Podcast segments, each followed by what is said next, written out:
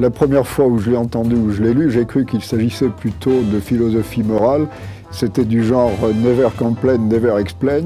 Et puis euh, j'ai compris ensuite qu'il devait s'agir d'autre chose qui se rattachait probablement à la gouvernance et au marché financier. Peut-être que le never complain, never explain, on le retrouvera aussi dans notre, dans notre propos.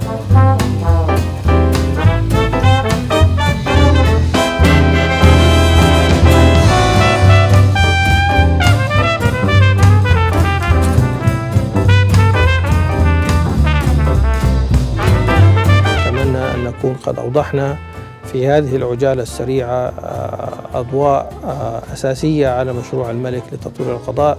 شكرا لكم. ميرسي. مع السلامة.